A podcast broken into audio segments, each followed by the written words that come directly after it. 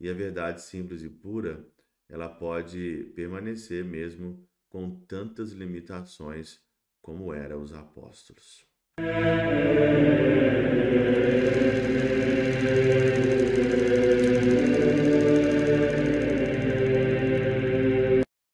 Em nome do Pai, do Filho e do Espírito Santo. Amém. Olá, meus queridos amigos, meus queridos irmãos. Nos encontramos mais uma vez aqui no nosso Teoses. Viva de Coriés, do Percor Maria, aqui nesse dia 28 de outubro, nesse sábado. Hoje é dia de São Simão e São Judas, nessa festa de 28 de outubro. É sempre dia de São Judas. São Judas, ele é muito venerado, né?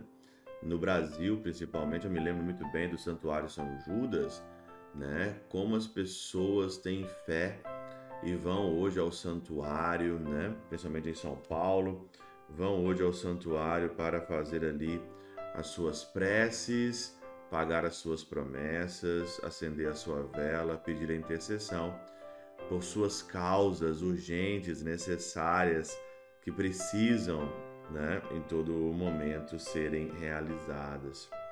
O evangelho de hoje, de Lucas, capítulo 6, versículo de 12 a 19, ele fala sobre a escolha dos doze aqui apóstolos. E é claro que Simão e Judas, eles estão ali, não o Judas Iscariote, mas o Judas ali, irmão de Tiago.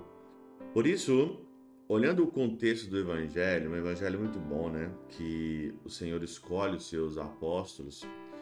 São Santo Ambrósio, ele fala o seguinte aqui, ó. Se Cristo orou antes de enviar os seus apóstolos, o que deves tu também fazer quando pretendes realizar alguma obra boa?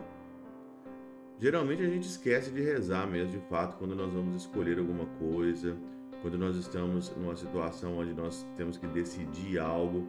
Muitas das vezes nós, de fato, esquecemos, esquecemos mesmo de é, rezar. O Senhor então rezou e escolheu então aqui os seus apóstolos, deram o nome deles, né? E continua, quando, quando, se, quando, fez, quando, quando se fez dia, chamou os seus discípulos e escolheu doze entre eles, os quais deu o nome de apóstolos, isso é, aqueles que destinava para propagar entre os homens os meios da salvação e para difundir a fé sobre a terra. Adverte também a disposição de Deus, não escolheu sábios, nem ricos, nem nobres, mas pecadores e publicanos para enviá-los a fim de não parecerem que atraía os homens à graça do evangelho por meio de riquezas ou da autoridade, do poder e da nobreza. Isso aqui é muito interessante, porque se você pegar a lista de todos os apóstolos hoje, Simão, Judas, você vai ver que são pessoas simples.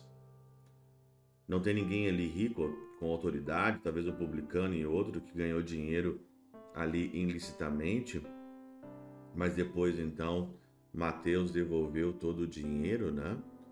E ainda é, restituiu ainda aquele que ele, que ele prejudicou. Então você vê que se você passar na peneira e você olhar mesmo, você não ia escolher pessoas que Jesus escolheu. Se você olhar para minha vida, para minha vida de padre, né? Olha, você não ia escolher eu para ser padre. Eu não ia me escolher para ser padre. Eu tenho certeza também que a minha congregação não ia me escolher para ser membro da congregação. Mas eu fui escolhido por Deus. Porque Deus não escolhe aqueles que são ricos, com autoridade, aqueles que são maiorais. Mas o Senhor mesmo, ele confunde mesmo as suas escolhas, né?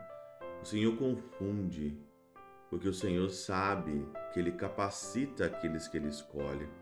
Ele não escolhe quem está capacitado, quem já está aí na frente, cheio talvez aí de, de várias de várias diplomas, não.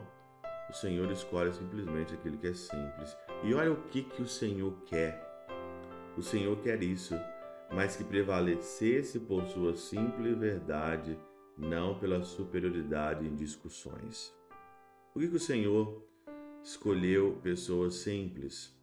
Porque o Senhor escolheu pessoas analfabetas, pessoas sem diploma, sem ali um curso ou algo a mais, para que prevaleça por sua simples verdade. A simples verdade ela prevalece pelas escolhas que geralmente eu não ia escolher, você não ia escolher, mas que Deus escolheu.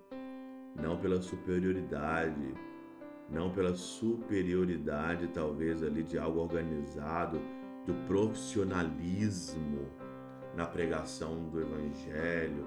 É isso às vezes que eu vejo hoje aqui na Alemanha, né?